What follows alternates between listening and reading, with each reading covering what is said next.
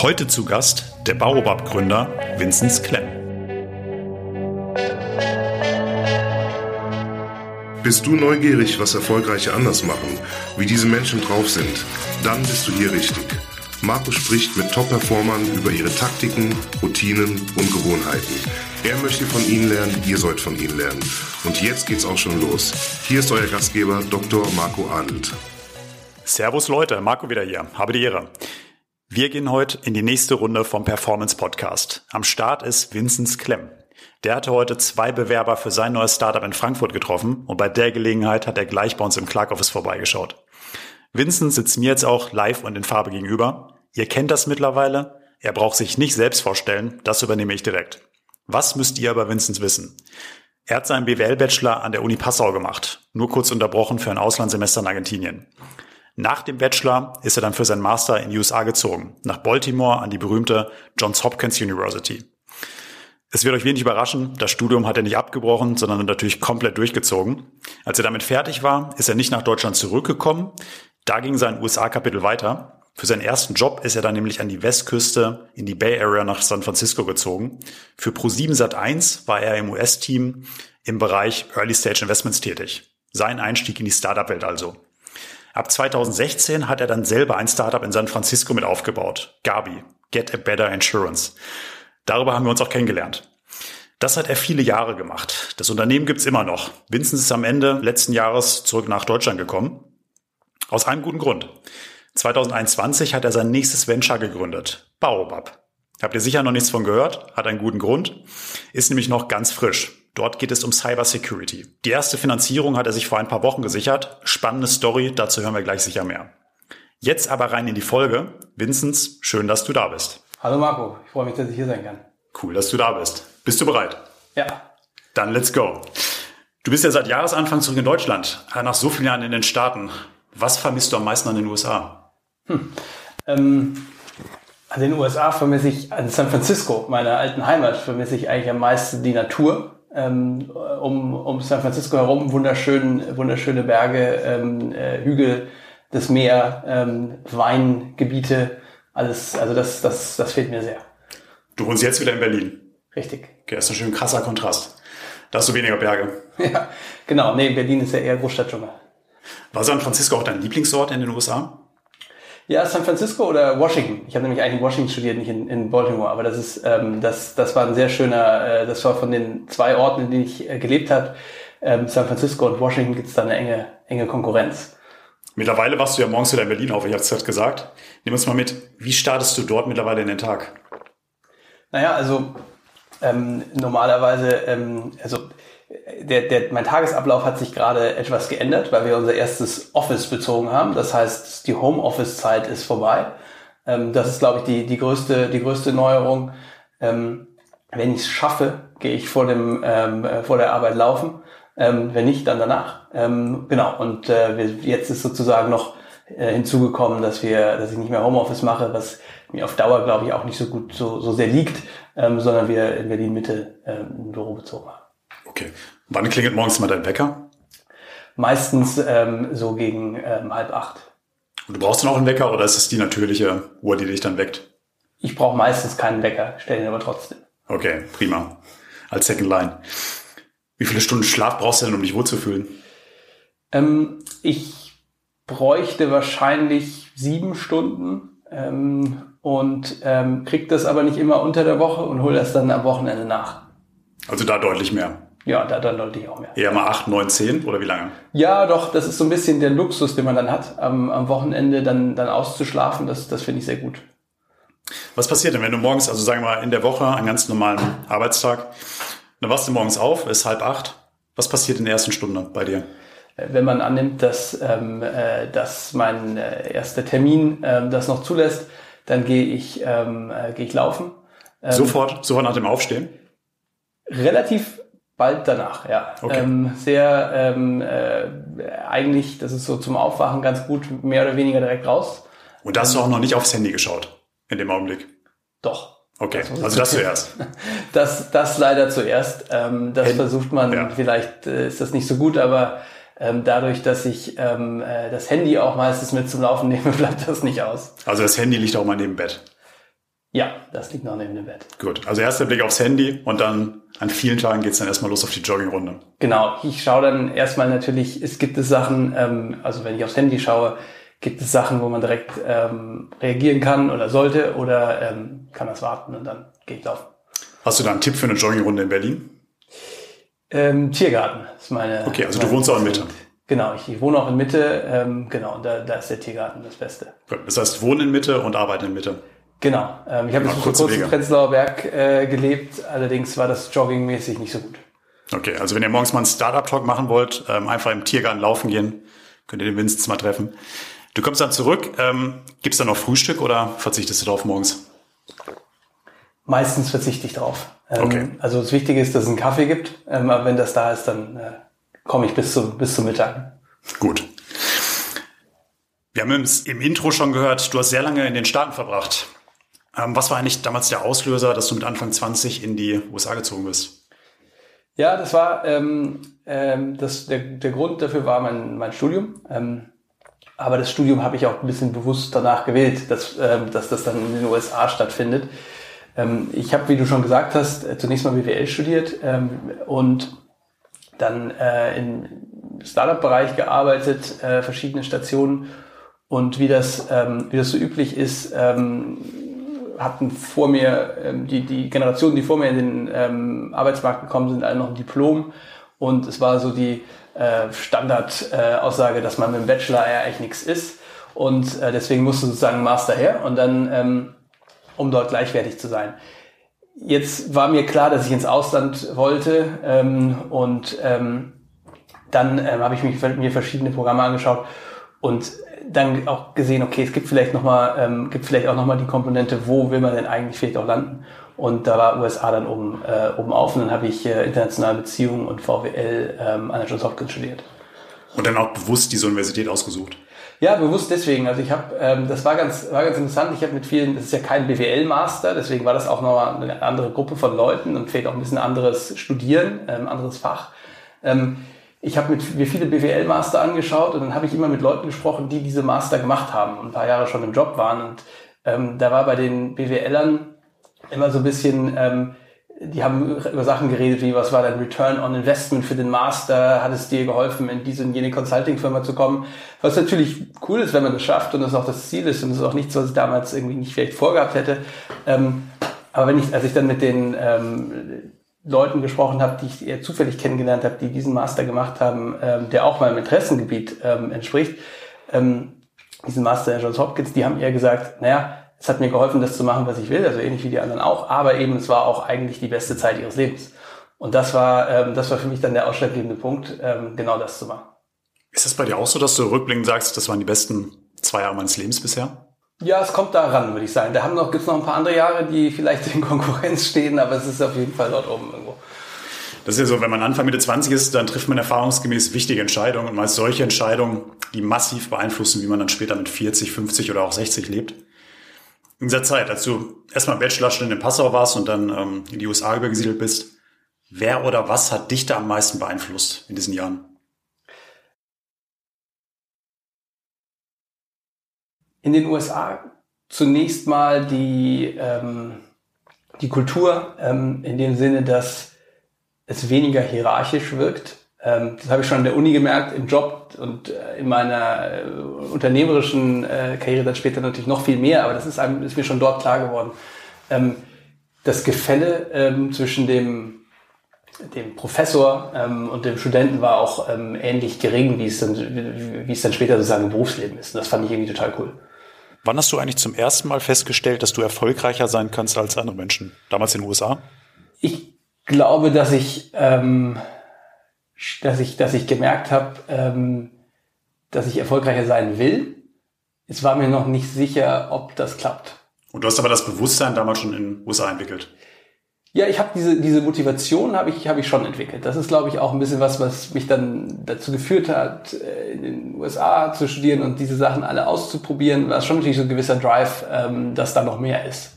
Ähm, genau, was daraus wird, wusste ich noch nicht oder zu dem Zeitpunkt. Was hättest du denn mit 20 schon gerne gewusst, was du dann erst im Laufe der Jahre gelernt hast? Ich glaube, was ich damals, glaube ich, ähm, schon gerne gewusst hätte, ist, ähm, ich hätte mir vielleicht eine gewisse Gelassenheit gewünscht in, der Rückschau, ähm, dass man, das sagt sich vielleicht im Nachhinein auch ganz leicht, ähm, aber das ist sicherlich was, ähm, was ich mir gewünscht habe und oder was ich, was ich mir geraten hätte im, im, im Nachhinein, ja. Weil du zu verbissen warst? Ja, ich weiß nicht, ob ich so verbissen war. Ich glaube nicht unbedingt verbissen, vielleicht eher auch ähm, besorgt, kann man es auch nennen. Ja? Also es ist, manchmal hat es sich in Verbissenheit ähm, ähm, äh, geäußert. In der Uni vielleicht gar nicht so sehr, aber vielleicht so in den ersten früheren Jahr, frühen Jahren im Job ähm, schon mehr, dass man dann gesagt hat, okay, jetzt ähm, äh, muss man sich das aber sozusagen beweisen. Ähm, genau, aber äh, das, da gab es schon so Elemente, sicherlich aber noch nicht zur Uni-Zeit. Okay, also sprich mehr eine Lockerheit, an die Themen ranzugehen. Genau. Ich glaube, ich war am Anfang des Studiums, also wirklich von Anfang 20, war ich eher weniger, war ich eher weniger besorgt und sehr gelassen. Dann, als sozusagen man sozusagen auf Sicht fuhr, äh, fertig zu werden, äh, hat, äh, hat sich das dann schlagartig geändert. Spannend. Machen wir mal einen Sprung. Nach dem Studium bist du dann in die West Coast gezogen, für Pro7 Sat1 damals. Und da hast du in San Francisco im Bereich Early Stage Investments gearbeitet. Und ich gehe mal davon aus, dass die Entscheidung damals nicht aus der Laune raus entstanden ist. Ähm, warum damals dieser Schritt in die Startup- und Venture-Welt? Was war deine Motivation?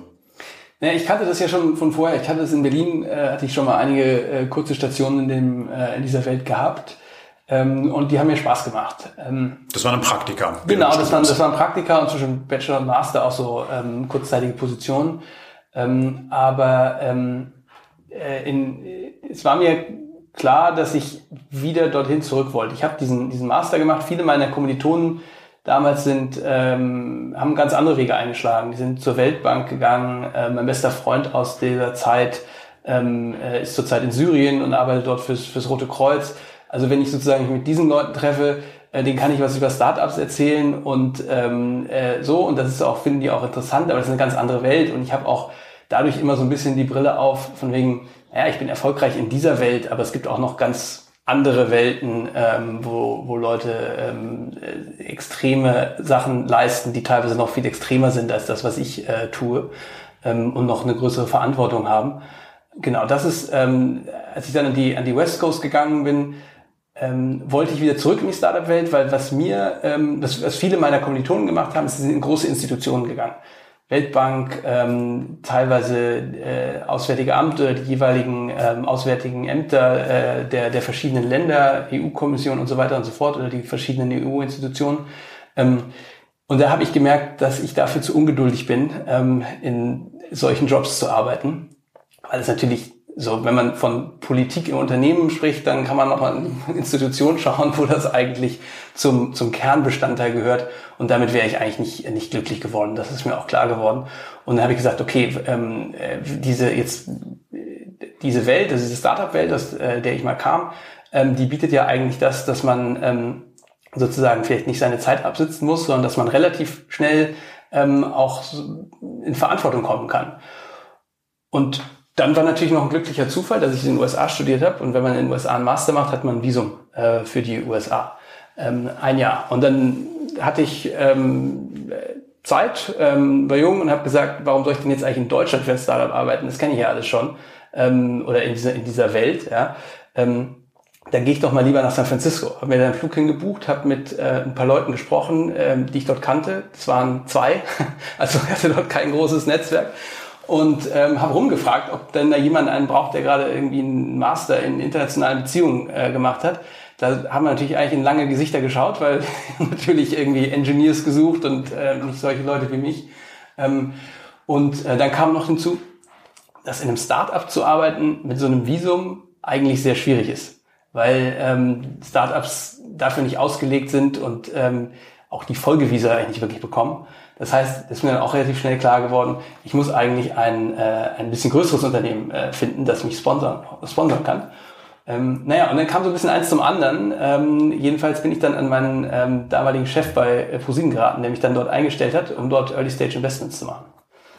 Also der damalige Chef, der saß dann schon in den USA. Genau. Oder in Deutschland. Ja, der saß, in, der saß in den USA und hat dort ein Team aufgebaut. Das ist mein späterer Mitgründer, der Hanno Fichtner, ähm, den ich über zwei Ecken aus diesen, ähm, aus diesen Kontakten, die ich mir da sozusagen zusammen äh, geglaubt hatte, dann irgendwann eine Intro äh, zu ihm bekommen hat. Und genau, er hat mich dann eingestellt und er meinte, ähm, du hast ja schon mal, ähm, hast schon Investmenterfahrung, Visum brauchst du auch nicht, super. Und ähm, genau, und ähm, wenn du noch Deutscher bist, das ist vielleicht im deutschen Konzern auch nicht so schlecht, ähm, wenn, du, wenn du mal in die, ähm, in die Zentrale musst. Also das war dein Startschuss in San Francisco. Ist eine schöne Überleitung auch mit dem Hanno. Ähm, wenn man in deinen Werdegang schaut, sieht man auch schnell, dass Startups bei dir keine Eintagsfliege sind. Nach Pro7 Sat1 kam dann relativ schnell die erste Co-Gründung, hat sie gerade schon angerissen. Du hast ja fünf Jahre lang ein Finanzstartup in San Francisco damit aufgebaut. Gabi Get a Better Insurance. Mhm. Sehr erfolgreich das Ganze, gibt's auch immer noch. Und by the way, geführt von Arno Wichner, den man aus der Berliner Szene von Hitfox kennt. Liebe Grüße an dieser Stelle. Aber zurück zur Gründung damals. Warum eigentlich San Francisco und nicht 60 Kilometer weiter im Silicon Valley? Naja, also das ist, das ist an sich kein großer Unterschied. Das ist ja ein, ein großes Gebilde. Ähm, und im Valley leben hauptsächlich die Familienväter ähm, und Mütter, ähm, die, dort, äh, die dort arbeiten. Und so ist auch so die, die Stimmung da. Ja? Also es ist sehr so vor, wie so ein Vorort, ja? ähm, wie man sich das so vorstellt. Da wird so im Vorgarten gegrillt und das ist auch ganz schön, wenn man das mag. Aber wenn man nun gerade irgendwie ähm, Mitte, Ende 20 ist ähm, und noch was erleben will, dann will man eigentlich lieber in die Stadt. Ähm, plus ähm, da war auch dann sozusagen der, der Job angesiedelt. Ähm, also macht es fürs Business ja keinen Unterschied, ob du jetzt 60 Kilometer weiter links oder rechts wohnst? Nicht, nicht wirklich. Das ist eigentlich eine, eine große Szene. Ja. Macht es einen Unterschied bei der Rekrutierung? Ja, ähm, dass ähm, die Leute in San Francisco sind etwas jünger ähm, und ähm, in, in, im Valley unten kriegt man eher ähm, Leute, die ja schon so ein bisschen sich gesettelt haben. Ja. Das ändert sich aber auch zurzeit ein wenig. Ähm, die meisten Leute gehen ja aus San Francisco wieder weg. Aber das ist vielleicht nochmal ein weiteres Thema für einen weiteren Podcast. Wie hat sich das denn eigentlich, äh, schönes Thema, wie haben sich denn jetzt eigentlich deine Mietkosten entwickelt? ähm, ich, ähm, die, die Mietkosten waren generell eigentlich immer sehr hoch, sind dann aber in dieser Höhe eigentlich stagniert. Ähm, dadurch, dass es auch in San Francisco äh, so Rent Control, also so Miet, Mietspiegel gibt. Und jetzt in Berlin ist dann ja für ihn Schlaraffenland. Ach so, das meinst du ja natürlich. In, in, in Berlin ist es da äh, hingegen auch, äh, ist es da auch wieder ein, eher ein Schlaraffenland. Ja, das stimmt. Prima. Naja, wie gesagt, ähm, fünf Jahre Aufbau eines US-Startups, da erlebt man viel. Wenn man mal von außen auf das Ganze schaut, sieht man ja meist nur die Erfolge. Die wenigsten sehen aber diese langen Täler, die man als erfolgreicher Gründer einfach durchlaufen muss. Gibt es eine wichtige Eigenschaft, die dir bei diesem Auf und Ab im Gründerleben einfach besonders geholfen hat? Ja, ich glaube schon. Ich glaube, ich habe schon so eine gewisse ähm, gewisse Zähigkeit. Ich glaube, ich habe die, die Fähigkeit, dass wenn auch Sachen schlecht laufen oder so ähm, und man auf Widerstände trifft, ähm, dass ich dann nochmal so einen extra Motivationsschub bekomme. Ähm, das war vor allem in den, in den frühen Phasen bei, ähm, bei Gabi ähm, sehr wichtig. Mal angenommen, äh, man versucht die ersten äh, Versicherungen auf äh, die Plattform zu bekommen. Sicherlich was, was du auch ganz gut kennst. Ähm, dass man dann bei der gleichen Versicherung, wenn man fünfmal Nein gehört hat, auch noch ähm, rufen manche Leute vielleicht sechsmal, siebenmal an. Ich habe auch gern einfach mal 25 Mal angerufen, bis es dann irgendwann geklappt hat. Und das macht halt nicht jeder gerne, sich 25 Neins abzuholen. Wo hast du das gelernt? Ich glaube, das kann man, also vielleicht kann man es lernen, aber ich habe es glaube ich nicht gelernt. Ich glaube, das war so eine, das ist so ein gewisser Trotz, äh, den ich äh, immer schon in mir hatte. Gut. Es gibt ja heute schon einen fast inflationären Hype rund um Startups und die ganze Szene. Früher hat es mal ganze Uni-Jahrgänge ins Banking oder ins Consulting getrieben. Heute sind Startups eine der attraktivsten beruflichen Anlaufstellen für junge Talente. Frage an dich als Insider. Was denken viele Außenstehende über die Startup und die Startup-Arbeit, was gar nicht stimmt? Ich glaube, viele haben so dieses Bild von so einem Startup ähm, im Kopf, wo so den ganzen Tag Tischtennis gespielt wird. Ähm, ich habe viele Startups gesehen. Ich habe eins gesehen, da wurde sehr, sehr viel Tischtennis gespielt, aber bei den meisten eigentlich nicht. Aber was steht eigentlich dahinter? Es geht nicht um Tischtennis, sondern was das heißt, ist eigentlich, dass man denkt, da wäre alles so ein bisschen, ähm, äh, so ein bisschen nicht so, die Arbeit nicht so, so ernst oder so wichtig ähm, wie in einem großen Unternehmen, weil die Leute nicht so aussehen. Und ich glaube, das ist, ähm, das ist ein großer Trugschluss. Nur weil einer einen Hoodie anhat, ähm, heißt das nicht, dass, ähm, äh, dass das nicht, dass es dann nicht richtig um ernste Themen geht und dass man da irgendwie, ähm, äh, genau, das ist eigentlich ganz im Gegenteil. Es ist wahrscheinlich teilweise noch sehr viel ernster, weil die Entscheidungen, die man trifft in einem kleinen Unternehmen, natürlich viel existenzieller oft sind, äh, bei Definition. Ja, Fun Fact, wir sitzen heute im Frankfurter Büro von Clark und eine Tischtennisplatte haben wir tatsächlich auch nicht. Hatten wir auch noch nie. Du lass uns mal ins Jahr 2020 springen. Letztes Jahr. Da hast du die Entscheidung getroffen, ich gehe zurück nach Deutschland. Ähm, wie triffst du solche Entscheidungen? Schnell und einsam oder ganz langsam nach Besprechung mit vielen Menschen? Nimm uns mal mit. Ich bin eigentlich bei solchen wichtigen Entscheidungen eher jemand, der das, äh, wie nennt man das, überdenkt, Overthinking, genau, der, das sich sehr, der sich das sehr, äh, ähm, äh, der lange an so einer Entscheidung kaut. Ähm, in, in dem Fall ähm, und in vielen anderen Fällen auch versuche ich da sehr analytisch ranzugehen ähm, und ähm, das aus vielen Seiten zu betrachten. Ähm, bei der Sache zum Beispiel jetzt, als ich zurückgekommen bin, habe ich, ähm, sobald es dann Corona-mäßig äh, möglich war, ähm, mal einen kurzen Trip nach, ähm, äh, nach Europa gemacht, um mit, ähm, äh, ich glaube, es waren am Ende sieben Menschen zu sprechen, die mir ähm, wichtig sind. Ähm, das sind so äh, Fälle wie mein Bruder zum Beispiel, aber auch ähm, so Mentoren eher aus professioneller Sicht. Ähm, und habe mir gedacht, naja, so jetzt hast du dir so eine Entscheidung zurechtgelegt und so eine, ähm, so, so eine Begründung dafür. Daran habe ich natürlich vorher gekaut. Ähm, wenn jetzt von diesen sieben Leuten, die dir wichtig sind, ähm, fünf sagen, du hast nicht mehr alle, dann musst du dir nochmal Gedanken machen. So. Und das war einfach nur mal so ein, um mal so ein Beispiel zu nennen, wie ich da rangegangen bin. Ähm, wenn man dann die Entscheidung getroffen hat, ähm, bin ich ein großer Fan davon, die dann auch schnell äh, kurz und schmerzlos, schmerzlos umzusetzen. Aber du sagst schon, wenn es eine wichtige Entscheidung ist, das zieht sich dann eher über Wochen. Genau, also das, das findet dann allerdings eher auch sehr viel in mir statt. Also ich weiß nicht, ob man das dann sozusagen von außen mitbekommt, aber das, ja. ähm, das ist sicherlich so. Und fragst gezielt Menschen, die dir wichtig sind. Ja. Gut, verstanden. Zurück in der Story. Die Frage What's next? Ähm, ich habe es im Intro schon angerissen. Du startest gerade dein neues Startup, Baobab. Vielleicht sag erstmal, was steht denn in diesem Namen? Ja, also der, der, der Name Baobab ähm, äh, ist ganz, ganz spannend. Das ist ein, ähm, ein Baum, ist einer der, ähm, der widerstandsfähigsten Bäume. Ich glaube, auf Deutsch ist er irgendwie äh, Affenbrotbaum. Ähm, der ist, ähm, äh, das ist, wird bis zu 1500 Jahre alt, ähm, kann Wasser speichern ähm, und ist mehr oder weniger unkaputtbar. Und ähm, da es bei ähm, meinem neuen Startup auch wieder um ein Versicherungsthema geht ähm, und wir gleichzeitig versuchen, ähm, die Firmen, die wir versichern, resilienter zu machen gegen, ähm, gegen Cyberangriffe, ähm, haben wir gedacht, okay, vielleicht ist das, äh, vielleicht ist das eine ganz gute Metapher, ähm, die vielleicht nicht so ähm, äh, abgedroschen ist wie der nächste griechische Gott, ähm, äh, den man dann eine Versicherung, nachdem man dann eine Versicherung benennen kann. Mach mal einen Pitch. Ähm, was bietet die Firma genau an? Wir ähm, verbinden ähm, Cybersicherheit ähm, mit Cyberversicherung für kleine mittelständische Unternehmen. Ähm, Genau, und da ist vielleicht erstmal, was man erstmal verstehen muss, ist das Problem, ähm, das wir versuchen zu lösen. Einige der Hörer werden sicherlich schon was ähm, äh, mitbekommen haben, dass ähm, Cyberattacken ähm, ein Riesenproblem geworden sind ähm, in, auf der ganzen Welt, aber auch in, in Deutschland. Ähm, Im Schnitt kosten Cyberattacken die deutsche Wirtschaft ungefähr sechs Prozent des Bruttoinlandsprodukts pro Jahr. Ähm, also 220 Milliarden, das ist die Zahl, die Bitkom äh, vor ein paar Monaten rausgegeben hat. Ähm, das heißt, es ist ein wirklich extrem großes Problem, äh, wenn man sich überlegt, dass Deutschland nur ähm, vielleicht, wenn es hochkommt, äh, ein, zwei Prozent wächst im Jahr. Und jetzt die Frage, was ist die Antwort der Versicherungswelt darauf? Und die Versicherungswelt ähm, gibt ja schon seit äh, vielleicht ungefähr einem Jahrzehnt knapp äh, Cyberpolicen raus für Firmen. Allerdings haben sie sich noch nicht wirklich Gedanken darüber gemacht, oder nachhaltige Gedanken darüber gemacht, wie man diese Firmen eigentlich sicherer macht. Ähm, weil sie natürlich aus der, Versicherungs, ähm, aus der Versicherungsseite kommen und eigentlich auch sozusagen den Versicherungswerkzeugkasten äh, natürlich kennen und bedienen und bespielen. Äh, es wäre aber natürlich in starkem Interesse auch der Versicherer, die eigene Schadenquote positiv zu beeinflussen und gleichzeitig dem Unternehmen was Gutes zu tun. Damit baut, äh, baut man dann ja auch ein, ähm, ein, ein besseres Produkt und genau das tun wir.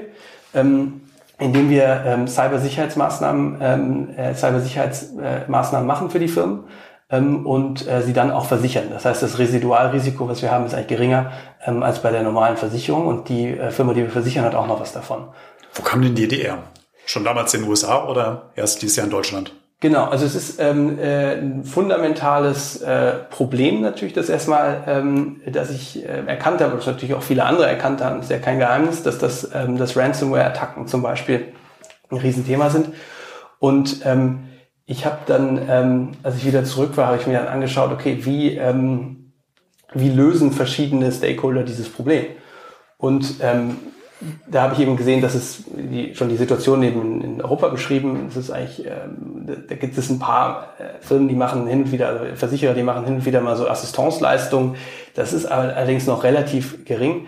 Ähm, ich habe dann in den USA gesehen, dass der dortige Markt ähm, schon schon sehr viel weiter ist und ähm, äh, die ähm, das schon sehr viel bewusster ähm, bewusster angeht, ähm, das Risiko auch besser bepreist und ähm, habe dann in Gesprächen mit der hiesigen Versicherungsszene nicht das Gefühl gehabt, dass ähm, Versicherer hier eine große, ähm, große Urgency hatten, ähm, auch das, äh, das Gleiche umzusetzen, sondern eigentlich das Produkt so weiterverkauft haben und auf die gestiegenen Schadenquoten war die Antwort eigentlich Ausschlüsse, also Haftungsausschlüsse und Preiserhöhung. Und ich glaube, das kann man eben besser machen. Da bist du jetzt mit deiner Vorgeschichte gerade mit Gabi auch, hast ja schon ein bisschen was, was du mit an den Tisch bringst. Auch dein Mitgründer, der ehemalige CDO von Koja, äh, bringt genauso was mit an den Tisch. Von daher eine ganz vielversprechende Gründung. Und ich glaube, dadurch, dass es auch viele Hörer und Hörerinnen gibt, die aus der Versicherungsbranche kommen, von Risikoträgern, aus der Maklerschaft, äh, bin ich mir bewusst ähm, und ich glaube fest daran, dass man vom Bauab noch einiges hören wird. Ihr habt jetzt auch gerade eure erste Finanzierungsrunde abgeschlossen. Darfst du dazu schon was sagen? Naja, ich kann sagen, dass wir sie abgeschlossen haben und ähm, sehr zufrieden sind. Ähm, und ähm, ja, äh, natürlich das Wichtigste war, dass du dabei bist, äh, Marco, als, ähm, als äh, ähm, äh, Clark-Gründer. Ähm, genau, und es ist, also Marco ist dabei, ähm, verschiedene Venture Capital Fonds ähm, aus Berlin.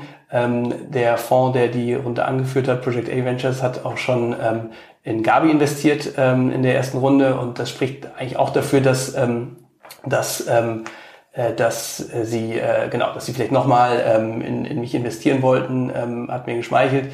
Und dann haben wir ähm, eben noch eine ganze Reihe von Unternehmern aus der InsurTech-Welt äh, dabei und generell einfach erfolgreiche Tech-Unternehmer, die ich über die Jahre kennengelernt habe, wo ich mich freue, dass sie jetzt auch in mich investiert haben, in meine Firma. Ja, spannendes Thema auf jeden Fall. Cybersecurity, richtig gutes Team. Ich packe euch mal den Link zu Baubab in die Show Notes rein. Gerade wenn ihr aus der Versicherungswelt kommt, schaut euch das mal an. Wir behalten das auf jeden Fall im Blick. Mindestens, aber lass uns nicht nur über Arbeit sprechen. Wenn dir mal alles zu viel wird und du nicht mehr fokussiert bist, was machst du dann? Dann ähm, ähm, gehe ich oft laufen. Das ist sozusagen das, was man immer machen kann, was natürlich zur Verfügung steht. Deswegen mag ich das auch ganz gern. Ähm, äh, um genau um, um runterzukommen, ähm, ist das ist das ist mir das sehr wichtig. Aber rein spaßmäßig oder nimmst du da an Wettkämpfen teil? Ähm, rein spaßmäßig in dem Moment. Das ist wirklich einfach Stress abbauen, runterkommen.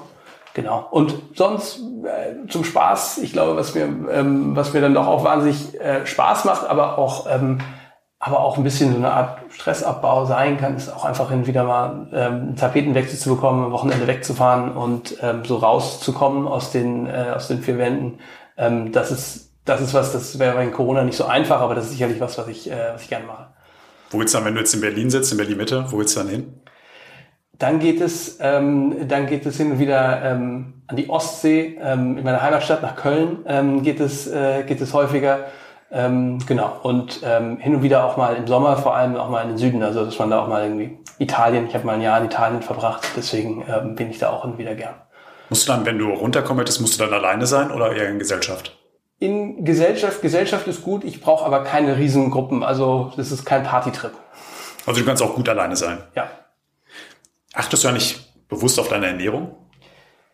Ja, ähm, in, in, in einem gewissen Sinne. Ich habe viele Ernährungs, ähm, Ernährungsprogramme, nenne ich das jetzt mal, irgendwie ausprobiert. Also kein Fleisch zu essen für eine, eine längere Zeit. Ähm, äh, ich habe auch mal eine Zeit lang äh, gar keine Kohlenhydrate gegessen. Ähm, das sind so Sachen, das habe ich mehr oder weniger aus Neugier immer so gemacht, um zu gucken, wie wirkt sich das aus auf, auf mich. Ähm, und ähm, ich glaube, da gibt es durchaus positive Sachen. Ähm, es gibt auch Jahre, äh, Zeiten im Jahr, da trinke ich gar keinen Alkohol. Ähm, das, ähm, äh, genau, da gibt es eben so Phasen, ähm, äh, die ich mir so ein bisschen festgelegt habe. Ähm, ich habe aber nichts, an das ich mich immer halte. Ähm, genau. Aber ich achte schon darauf, also ich gibt keine eiserne Regel, an die ich mich immer halte, aber ich achte natürlich schon darauf, dass ich ausgewogen esse. Du noch so lange Deutschland und USA-Zeit. Wenn man es dir anbietet, lieber Burger oder lieber Bratwurst? Lieber Burger. Okay. Da kannst du nicht Nein sagen. Du, unsere 30 Minuten sind jetzt schon wieder vorbei. Ist echt wie im Fluge vergangen. Wir hatten ja mit Schlafen angefangen und hören traditionell hier im Podcast auch mit Schlafen auf. Was machst du denn die letzten 15 Minuten, bevor die Augen zufallen? Die letzten 15 Minuten, bevor die Augen zufallen, versuche ich meistens, also ich versuche ähm, keine, kein Handy vor den Augen zu haben. Das ist, glaube ich, wichtig. Ähm, und ähm, was, glaube ich, hin und wieder nochmal äh, ganz gut geht, ist, wenn ich was lese, dann wirklich auf Papier, weil das eben nicht diese, dieser Bildschirm äh, vor mir ist. Und dann, äh, ja genau, und dann fällt man dann irgendwann äh, in den Schlaf. Lesen eher Romane oder Sachbücher dann? Ich versuche, also ich, ich tendiere mehr zu Sachbüchern, ich versuche mir aber die, ähm, den Roman sozusagen nicht zu verbauen. Ich glaube, das ist auch ganz gut, dass man dafür noch sozusagen sich, sich öffnen kann. Ähm, aber das gelingt mir nicht immer. Hast du denn einen ganz heißen Tipp, ähm, ein gutes Buch der letzten Jahre, bei dem du nicht eingeschlafen bist? Ja, da bin ich vorbelastet. Äh, das muss ich jetzt sagen. Mein Bruder ist ja Autor ähm, und er hat äh, das Buch, dann hat ein Buch veröffentlicht, das nennt sich Beckenrand. Ähm, das ist eine Novelle, die kann ich nur jedem empfehlen, fand sie auch sehr gut. Das geht auf jeden Fall in die Show Notes rein. Vinzenz, war mir eine Ehre. Danke, dass du heute zu Besuch warst. Danke, Marco. Vielen Dank, dass ich hier sein durfte. Du, alles Gute für dich. Und last but not least an euch da draußen. Vielen Dank fürs Hören. Bis zum nächsten Mal. Ciao, ciao. Das war es leider schon wieder mit der heutigen Folge vom Performance Podcast. Wenn es dir gefallen hat, dann lass uns eine 5-Sterne-Bewertung da. Und nicht vergessen, abonniere diesen Podcast, um keine weitere Folge zu verpassen. Ich hoffe, wir hören uns beim nächsten Mal wieder. Bis dahin, denk immer dran. Machen ist wie wollen, nur krasser.